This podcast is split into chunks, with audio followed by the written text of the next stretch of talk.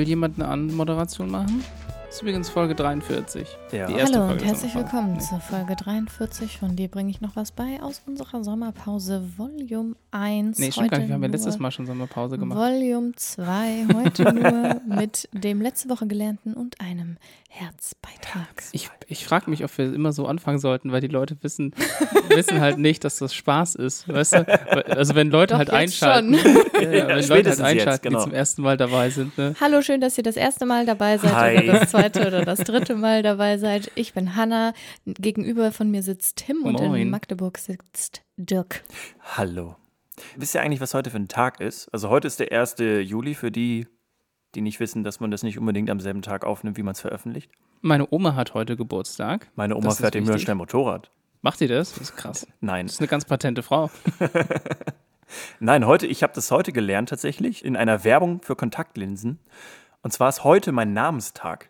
Oh, Das, Oha. ich Dirk, wusste, ich herzlichen wusste das Glückwunsch nicht. zum Namenstag. Und habe heute in meinem E-Mail-Spam-Postfach äh, Werbung bekommen und da stand herzlichen Glückwunsch zu Ihrem Namenstag. Hier sind 5 Euro Gutscheine für Ihre nächste Bestellung bei Piep.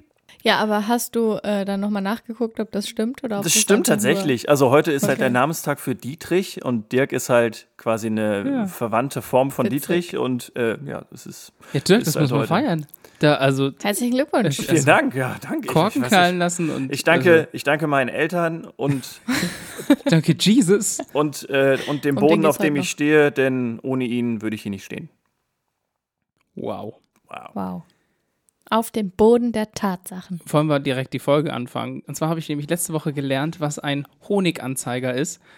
Und ich wollte gerne mal wissen, ob ihr eine Vorstellung habt, was das sein könnte. Das klingt nach was, was in einem Bienenstock drin ist. Für ImkerInnen. Ich glaube, das ist Hm? ein Dachs. Ach so, das ist quasi ah, ein Tier, was Honig findet? Also, Dirk, du, du, auf den Dachs kommen wir später noch zu sprechen. Es gibt nämlich diese Honey Badgers, also es gibt Genau, an den Honigdachse. dachte ich gerade, ja. Ja, aber der Honiganzeiger, das ist was anderes. Aber, In Aber- Zeitung. Genau. Wo nur süße Sachen veröffentlicht werden dürfen. Vielleicht gibt es das auch, ja. Ja, aber seid, ihr seid beide nah dran, also vielleicht Dirk ein bisschen näher als du, Hannah. Yes. Aber es handelt sich tatsächlich um eine Familie von Vögeln in der Ordnung der Spechte. Die heißen Honiganzeiger. Und die meisten von denen leben in West- und Südafrika, manche aber auch in Indien. Die sind relativ klein, so 10 bis 20 Zentimeter groß, bräunlich, so braun- braun-grünlich. Und ja, die ernähren sich wie die meisten anderen Vögelarten auch eben von Insekten. Aber die haben ja ihren Namen nicht umsonst bekommen. Die haben nämlich eine besondere Eigenschaft. Die essen nämlich, Honig. Bienen. die essen nämlich keinen Honig. Bienen. Aber das ist, die essen, ja, Bienen essen sie auch, aber sie essen vor allem eine Sache, die fast niemand anders essen kann. Und das ist Bienenwachs.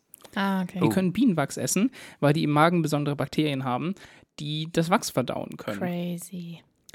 Tja, und die Bienen, äh, Bienenanzeiger, sage ich schon, die Honiganzeiger, die haben den Namen bekommen aufgrund von zwei besonderen, naja, äh, Mitglieder dieser Familie. Einmal der kleine Bienenanzeiger, boah, schon wieder, der kleine Honiganzeiger und der große Honiganzeiger, also sind zwei Sind verschiedene. das nur Männer?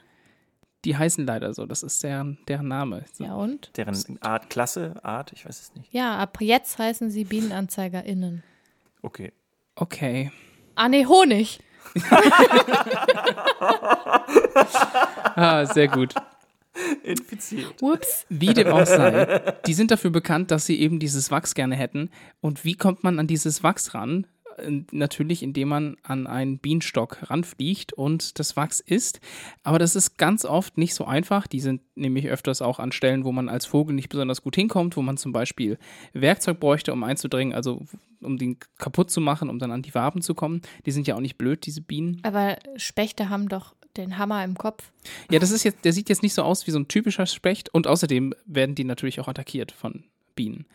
Dann, wenn sie versuchen, da dran zu hämmern. Und was diese Vögel gemacht haben oder begonnen haben zu machen, ist, die ziehen umher, entweder einzelne Vögel oder Kleingruppen und suchen Menschen oder Dachse aktiv auf, um denen dann klarzumachen, folgt mir, ich zeige euch, wo ein Bienennest ist, weil ihr wollt ja Honig haben. No shit. Und dann führen die die dahin, die Menschen oder die Dachse machen die dann kaputt, weil die können das. Und dann bekommen die ihr Essen. Also das, Ich würde als Mensch niemals auf die Idee kommen, freiwillig ein Bienennest kaputt zu machen. Ah, Das ist ja das Ding. Also äh, in vielerlei Ländern, wo man eben nicht so, sagen wir mal, industriell Honig herstellt wie bei uns, wo man quasi eigene Völker hat und das dann so krass macht, da ist man drauf angewiesen, das so zu machen. Also Ja, diese ja, Nester in freier aber- Wildbahn zu finden. ja. Und das geht halt auch ganz viel zurück auf indigene Völker, die noch in Afrika das machen. Und die verlassen sich bis heute ganz arg darauf. Und das hat sich so krass entwickelt, dass diese Völker eine eigene Sprache entwickelt haben, um mit diesen Vögeln zu, äh, ja, zu, zu Kommunizieren. kommunizieren. Das heißt, da gibt es tatsächlich sogenannte Honigjäger.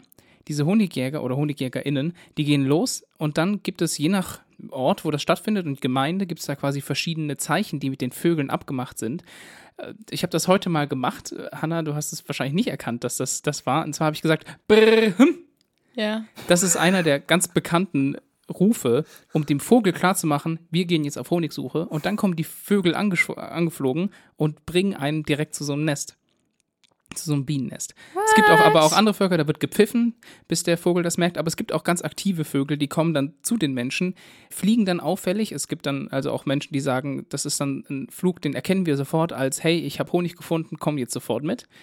Ja, oder sie, sie trillern äh, auf eine besondere Art und dann wird eben losgegangen. Und das ist so, das, Nicht das wurde schlecht. auch wirklich erforscht. Also da, da sind mehrere Teams über Jahre, die das beobachtet haben, äh, nach, nach Afrika gegangen und haben sich das angeguckt. Und das ist wirklich so, dass eine typische Suche nach einem Honignest, äh, nach einem Bienennest, würde normalerweise so etwa neun Stunden dauern. Und mit der Hilfe dieser Vögel reduziert die Zeit etwa sich auf drei Stunden. Okay. Das ist natürlich ein hoher Gewinn. Und 96 Prozent der Fälle würde ein Vogel dieses Bienennest nicht, in dieses Bienennest nicht eindringen können. Alleine. Das heißt, dieser Vogel ist auch darauf angewiesen, das zu finden. Und das, das, das Lustige ist, dass es, also diese Zusammenarbeit, die ist datiert, also zum ersten Mal aufgeschrieben worden, so um 1580 rum, Ah, als ein portugiesischer Missionar gemerkt hat, dass der Vogel an seiner Kerze knabbert.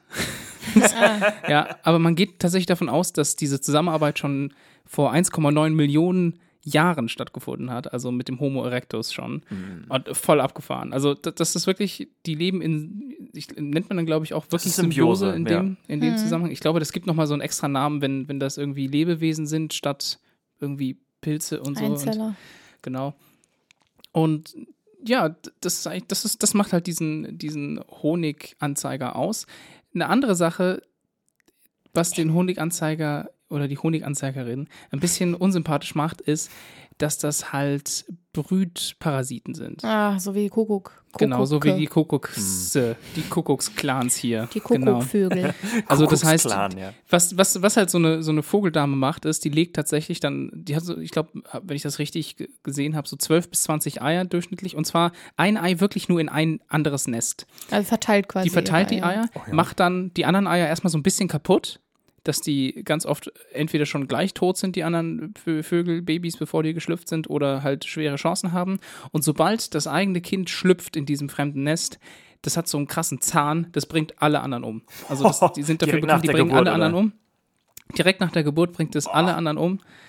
Und das ist aber auch das Lustige, weil damit hat man halt herausgefunden, dass diese Vögel dieses äh, Bienennester suchen nicht von ihren Eltern beigebracht bekommen können, weil die ohne ihre Eltern Mhm. Ja, groß das muss werden. angelegt sein. Genau, das ist, irgendwo, ne? also genau, das, das liegt also irgendwo in den Genen, wird das, wird das vererbt, dieses, dieser Drang Ja, danach. und dann auch die Symbiose mit den Genau. Menschen und den Dachsen. Super spannend. Verrückt, ne? ja, ja. krass. Ja. Aber ich frage, also ich finde das auch krass von der Natur immer, dass es dann auch wirklich andere Vogelarten gibt, die diese Kuckuckskinder oder dann eben auch irgendwie, wie heißen die, Der Honiganzeigerinnen-Kinder Ja. großziehen, wie dumm die sind, ne? Weil die Kuckuckskinder sind ja riesig.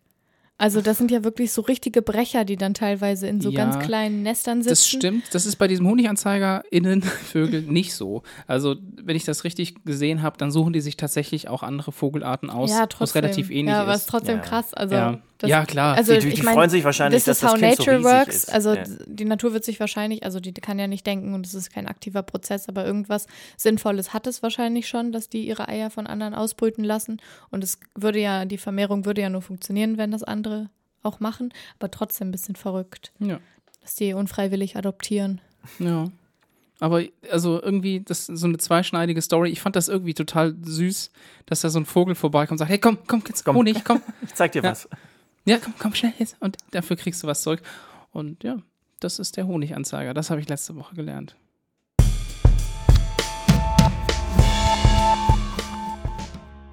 Ich habe letzte Woche gelernt, was eigentlich Armageddon ist. und warum und überhaupt. Ich habe nämlich immer gedacht, Armageddon wäre das gleiche wie die Apokalypse und das ist nur so halb richtig. Und wenn ihr zufällig auch meinen anderen Podcast Radikal und Extrem hört, dann habt ihr schon mitgekriegt, dass wir extrem viel Halbwissen über diese ganze Geschichte mit den apokalyptischen ReiterInnen haben und so. Stimmt, so sind wir überhaupt erst draufgekommen, weil ich euch gesagt habe, dass das absoluter Quark war, was ja, ihr nee, erzählt das habt. wussten wir ja vorher schon, dass das Blödsinn war. Also wir saßen da einfach zusammen und haben irgendwie so unsere Halbwissen über Bibel und so zusammengeworfen. Deswegen habe ich jetzt mal kurz für mich und für euch recherchiert, was Armageddon eigentlich tatsächlich ist. Und zwar bezeichnet Armageddon in der Offenbarung des Johannes den Ort der endzeitlichen Entscheidungsschlacht im, in Anführungsstrichen, Krieg des großen Tages Gottes des Allmächtigen. Oh, Amen. genau. und mit deinem Geiste. Und im erweiterten Sinn bezeichnet der Begriff halt in der Theologie den eschatologischen Entscheidungskampf, also irgendein irgendwas Gut wird entschieden. Böse wahrscheinlich. Genau. Ja. Und es wird aber auch für sehr große, alles zerstörende Katastrophen überhaupt verwendet, womit man dann wieder auch die Apokalypse mit Armageddon rechtfertigen könnte, Mhm, weil ja. Hm. ja, deswegen Das war ist- das gar nicht so verkehrt eigentlich. Es ist so wie wenn man Waterloo sagt, als quasi als, obwohl es eigentlich ein Ort ist, den man, Belgien, den man ne? verloren hat, quasi als persönliches Waterloo. Okay. Ja.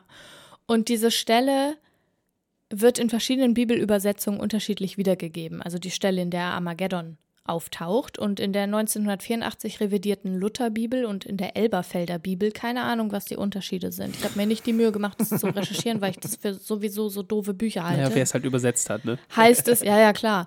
Und er versammelte sie zu dem Ort, welcher auf Hebräisch Armageddon genannt wird. Und man hat keine Ahnung, wer mit er gemeint ist, weil im Kontext könnte es der Engel aus Vers 12 sein, es könnte Gott der Allmächtige aus Vers 14 oder Christus als Sprecher und Subjekt in Vers 15 sein. Also kein Plan, niemand weiß es, wer er ist. Aber Hauptsache, Ja. er, er versammelte sie in Armageddon. So, super schwammig und auch eigentlich relativ bedeutungslos. Also für die christliche Religion ist jetzt nicht, Armageddon ist jetzt nicht der Shit, der ständig irgendwie auseinandergenommen wird. Aber für die Kunst und Musik und Film und Literatur ist ja. es natürlich mega wichtig gewesen und auch immer wieder. Ne? Also es gibt ja zig Verfilmungen Das stimmt. und super wichtig war es natürlich auch für den Gründer der Zeuginnen Jehovas, der meinte, der Krieg sei bereits im Gange. Ah. Genau. Oh. Merkt man doch, oder? Und- also, Für die Zeuginnen Jehovas steht die Lehre von der Schlacht von Hamageddon, also diesmal mit H, aber es ist Hm. offensichtlich, dass das das gleiche sein soll, im Mittelpunkt der Theologie. Also sie erwarten, dass in naher Zukunft Jehova durch seinen Sohn Jesus Christus, der gleichgesetzt wird mit dem Erzengel Michael, why so ever, zusammen mit dem Engelheer in der Schlacht von Hamageddon das Weltsystem Satans beseitigen und dadurch das verheißene tausendjährige Friedensreich ersetzen werde. Der schafft den Kapitalismus ab? ja, alles. aber auch, ja. So, also das ist irgendwie, das ist auch tatsächlich eine der Essenz der Religion von ZeugInnen Jehovas. Also Armage Hamageddon ist da voll das Ding.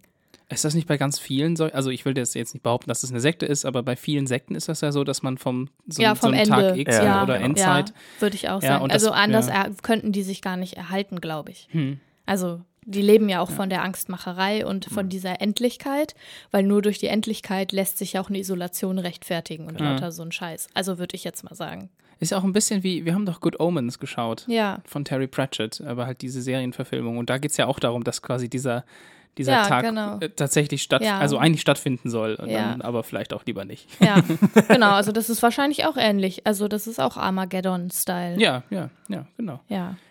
Aber Armageddon, wo soll das sein? Weißt du das? Wurde das irgendwie rausgefunden? Es gibt zig verschiedene Orte, die es sein könnten.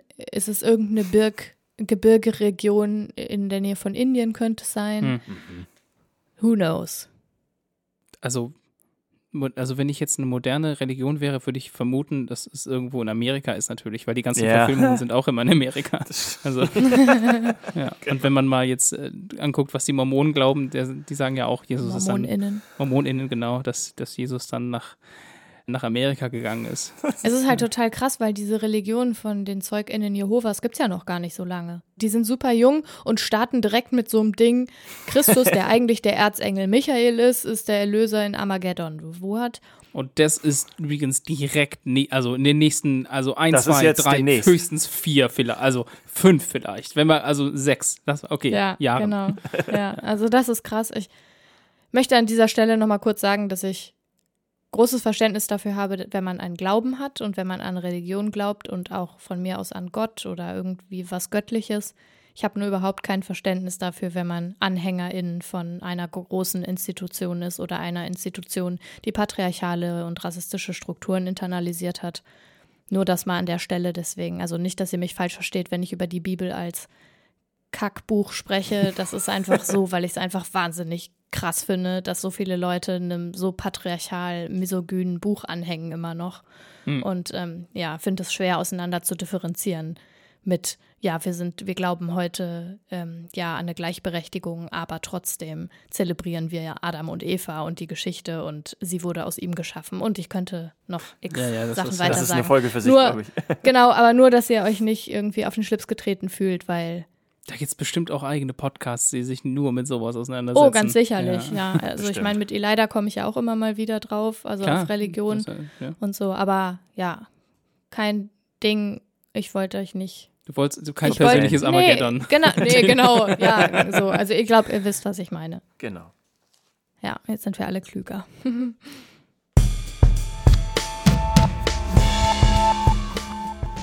Ich habe letzte Woche gelernt, was ein Power Tower ist. Power Tower. Ja, ein Power Tower, genau. Es ist eigentlich ganz Go, einfach. go, Power Tower. Ja, genau, das ist der Turm, wo die Power Ranger drin wohnen. Ja, Das ist ja deren Headquarter. ge- genau, ja, das ist richtig. Nein, Danke, äh, bis zur nächsten Woche. Nein, eigentlich ist es ganz einfach. Also es ist halt ein Turm, der Energie speichert. Und besonders halt regenerative elektrische Energie. Und das Problem bei regenerative Energie ist ja, dass es halt so schlecht speicherbar ist, beziehungsweise allgemein lässt sich ja elektrischer Strom oder Energie halt irgendwie schwer speichern. Also es lässt sich schon speichern, aber es ist halt recht teuer. So, und eine äh, aktuell genutzte Möglichkeit, das sind so Wasserkraftwerke. Ja, Ja, so genau, Pumpspeicherkraftwerke, ne? Genau, die funktionieren erstmal so, dass man halt irgendwie unten, also auf einer niederen Ebene sozusagen irgendwie einen See hat oder so. Und wenn es halt irgendwie einen Überschuss an Energie gibt, dann pumpt halt dieses Kraftwerk Wasser in einen höher gelegenen See. Ja. Durch die Lageveränderung wird die potenzielle Energie des Wassers halt erhöht. Und wenn das Wasser dann wieder vom oberen See nach unten fließt, dann werden halt Generatoren betrieben, die dann wiederum halt elektrische Energie erzeugen. So, man ist jetzt in diesem Fall aber leider halt von zwei Faktoren abhängig. Also einmal natürlich, dass man irgendwie einen natürlichen Höhenunterschied hat und man braucht Wasser. So, das gibt es leider nicht Ja. überall auf der Welt. So, gerade in Wüsten zum Beispiel. Ganz schwer. Und der Power Tower funktioniert eigentlich auch genau nach diesem Prinzip, braucht aber keinen Höhenunterschied, keinen natürlichen und halt auch kein Wasser. Ein Power Tower besteht aus Kränen und Betonblöcken. Wenn jetzt überschüssige Energie in das Stromnetz gespeist wird, nutzt der Kran diese Energie und stapelt die Betonblöcke einfach aufeinander, wie so ein Lego-Set-System. Halt ganz automatisch mit verschiedenen Kränen. Das sind, glaube ich, je nach Größe sind das bis zu acht. So, und wenn dann Energie wieder benötigt wird, also elektrische Energie, dann nimmt der einfach die oberen Blöcke und lässt sie an Seilen einfach runterfallen. So, und dadurch entsteht dann halt, oder dadurch werden dann wieder Generatoren angetrieben, die dann wiederum elektrische Energie erzeugen. Oh, meine Güte. Menschen müssen in 200, 300 Jahren denken, wir sind bescheuert, Ja, vor allen Dingen, dass also, wir das so noch gemacht haben. naja, Ich weiß nicht, also es ist nee, so was heißt simpel, irgendwie bescheuert? Also es ist halt, es ist halt so simpel und einfach Ja. so offensichtlich. Aber es, das, das Beste kommt ja noch. Also das ist halt noch effizienter als jetzt ein Wasserpumpenwerk zum Beispiel. Also ein Wasserpumpenwerk, da liegt die Energieeffizienz bei 70 bis 80 Prozent. Das heißt, dass 70 bis 80 Prozent Mhm. der Energie, die halt für das Pumpen verbraucht wird, dann halt wiedergewonnen wird. Also da wird man ja, Ja. nie 100 Prozent Ja. das irgendwie erreichen können. So, aber Ja. du- den Mehr, der Mehrwert ist ja das Speichern. So, dass man halt das dann abrufen kann, wenn man irgendwie ja, Energie halt braucht. So, und beim Power Tower, da liegt die Effizienz bei bis zu 90 Prozent. Das heißt, es ist halt dann doch nochmal effizienter. Das ist wirklich viel. Ich meine, da geht ein bisschen was natürlich durch Reibung verloren und so, ne? Das hast du ja immer.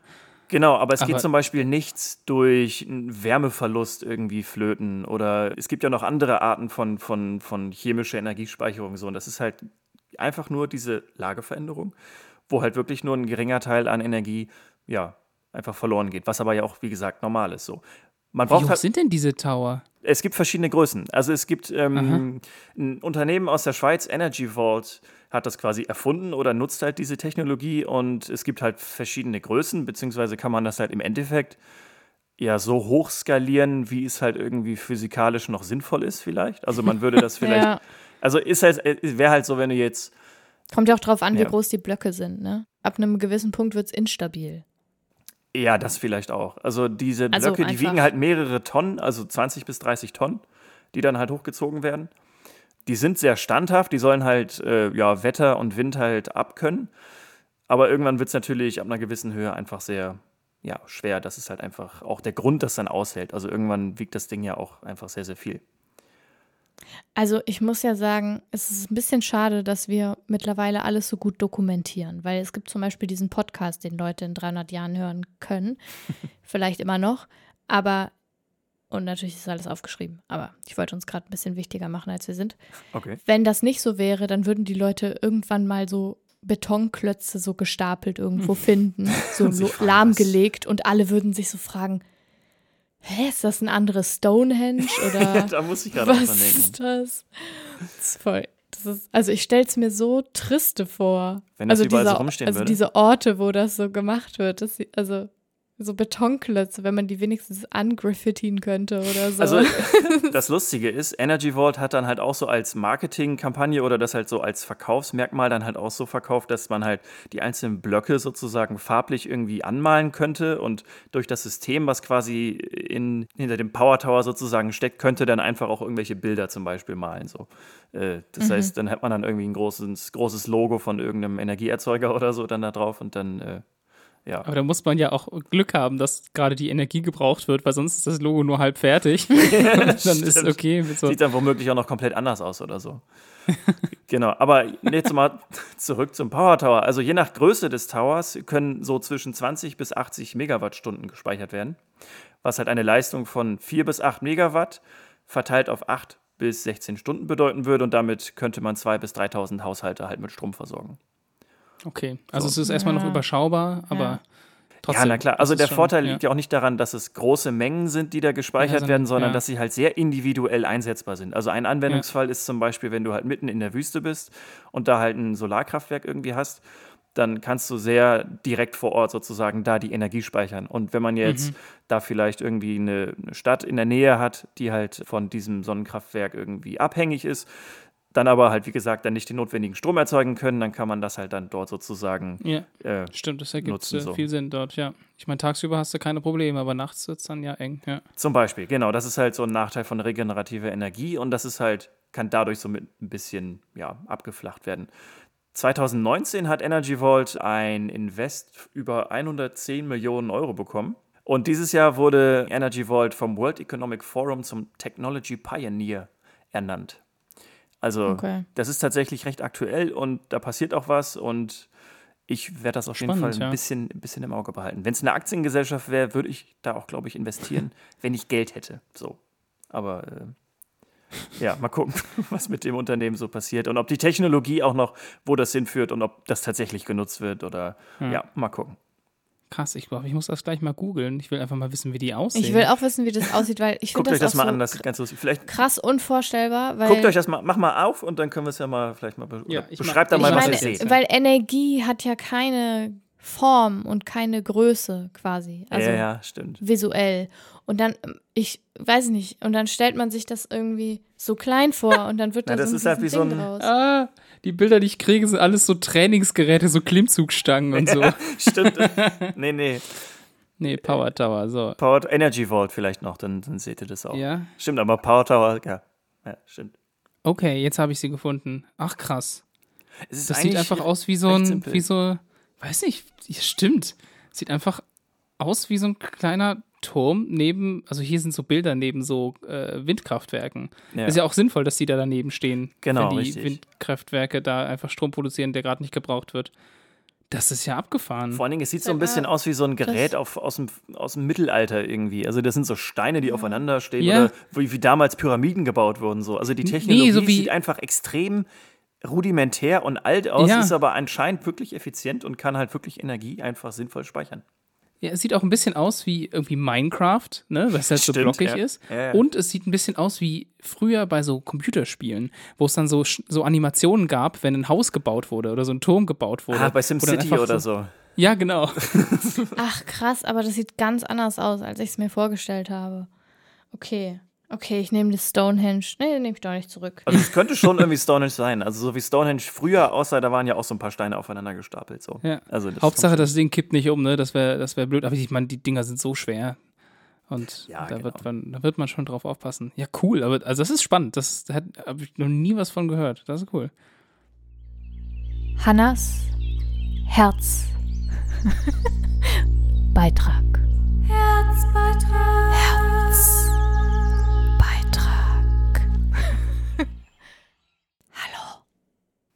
Hi. das ist ein Herzbeitrag, Bum, bum, Oh. bum, bum. kein Hassbeitrag. An euch. An wen jetzt? Na, dich An mich? und Dirk. Und Dirk?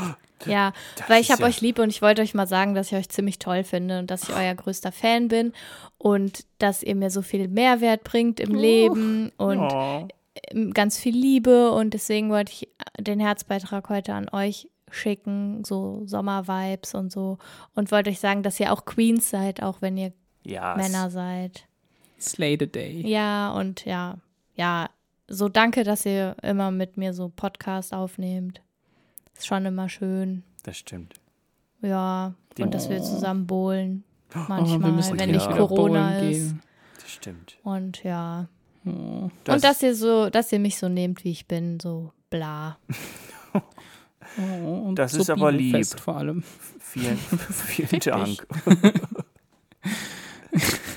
Da, Tim, wir äh, lernen das noch mit dem Komplimente annehmen. Ne? Ja, danke, tschüss, das war mein Herzbeitrag. Ja, ich habe jetzt einen spontanen Herzbeitrag. Äh, Ein, ein Tims Tipp ist diesmal, hör, seid nett zu Hannah, weil sie hat's voll verdient. Ja, Dirks Ja. bestes Land der Welt ist heute das Hannaland. Hannas Herz. Hannas. Oder Hannaland. Hannas Power Tower. Das Hannaland. Das klingt wie was, was es tatsächlich gibt. Was sich irgendjemand mal ausgedacht hat, so ein Mini-Freizeitpark, Hannaland oder so. Ja, oder so ein Festival. ja. Hannas Herzfest. Das klingt so ein bisschen, ja. Okay. Viel- Ja, aber das war sehr nett vielen von Dank. dir, danke. Damit habe ich auch nicht gerechnet. das Jetzt können wir- ich ganz, Das können wir halt eigentlich, eigentlich einfach nur zurückgeben, oder? ja, das Also, stimmt. Smooth. Das ist schon, muss man auch mal jemand finden, der mit einem solche Podcasts macht. genau. Das gilt für nicht jeden. selbstverständlich. Was schade ist, dass wir nicht mehr Dirk, Tim und Hannah reparieren die WG machen können. Das stimmt. Stimmt. Das war eine gute Rubrik bei uns auf Instagram. Wir hatten, Fans. ich will jetzt, also schon wirklich zig Nachrichten, die sich immer gefreut haben, wenn wir pseudomäßig Sachen reparieren. Was heißt pseudomäßig? Wir haben Sachen wirklich wir haben repariert. gefixt, wir haben Sachen gefixt, wirklich. Ja. Vielleicht irgendwann mal wieder. Genau. Genau. Sagt, ihr wisst, dass wir einen YouTube-Kanal haben, also ihr HörerInnen da draußen. Wir haben einen YouTube-Kanal. Bisher sind da nur die Podcast-Folgen zu hören. Vielleicht wollt ihr ja mal mehr. Dann sagt doch Bescheid. Gebt uns doch mal ein Kommi unter so einem Video. Weil bisher ist es auf YouTube relativ ruhig. Was mich nicht stimmt. wundert. Es ist, Weil, ja. so, Ja. aber es gibt ein paar Leute, die unseren Podcast über YouTube hören, was Das ich stimmt, echt ja. krass finde. das stimmt. Ja, Alles klar. Danke. Danke. bitte. Okay, cool. Okay, love you. Okay, bye. Love, Okay, you, love you love too, you bye. too. Love you too.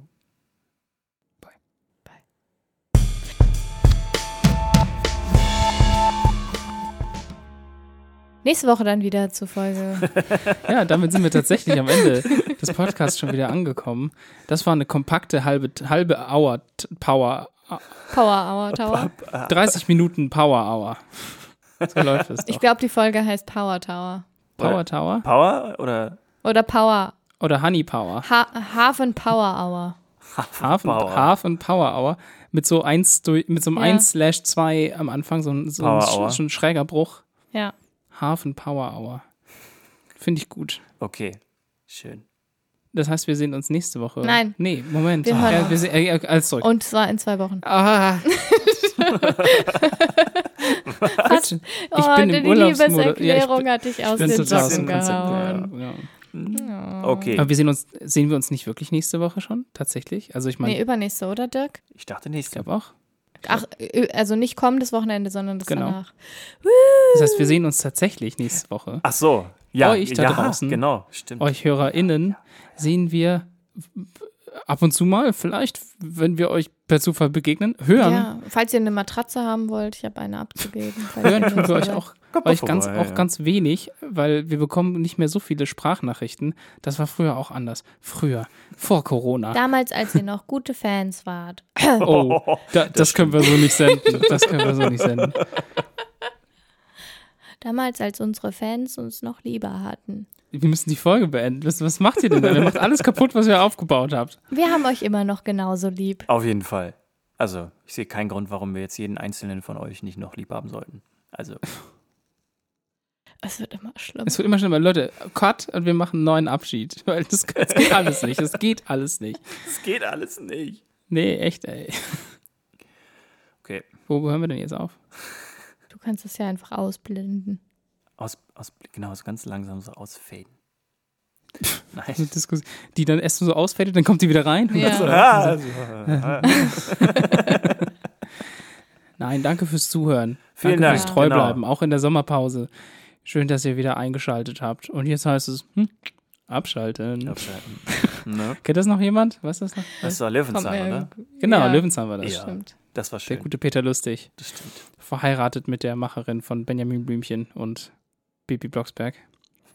Verheiratet mit Carla Kolumna? Ich glaube, nee. Die war bloß in beiden Welten vorhanden Ah, ja. und hat über alles Zufall? Wichtige- Was haben die Illuminaten damit zu tun? Genau. Und warum hat Bill Gates 80 Millionen darin investiert? oh, Leute, bleibt sicher da draußen. Genau. Bis zum nächsten Mal. Maske tragen nicht vergessen. Genau, und Hände waschen. Oh, bla bla bla. Tschüss. Ciao. Tschüss.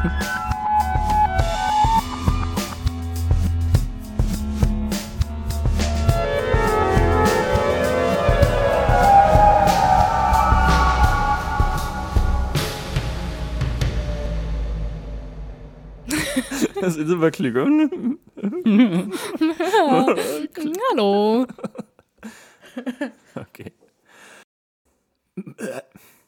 Heute haben wir, jetzt haben wir alle drei schon mal gerülpst. Das ist sehr schön.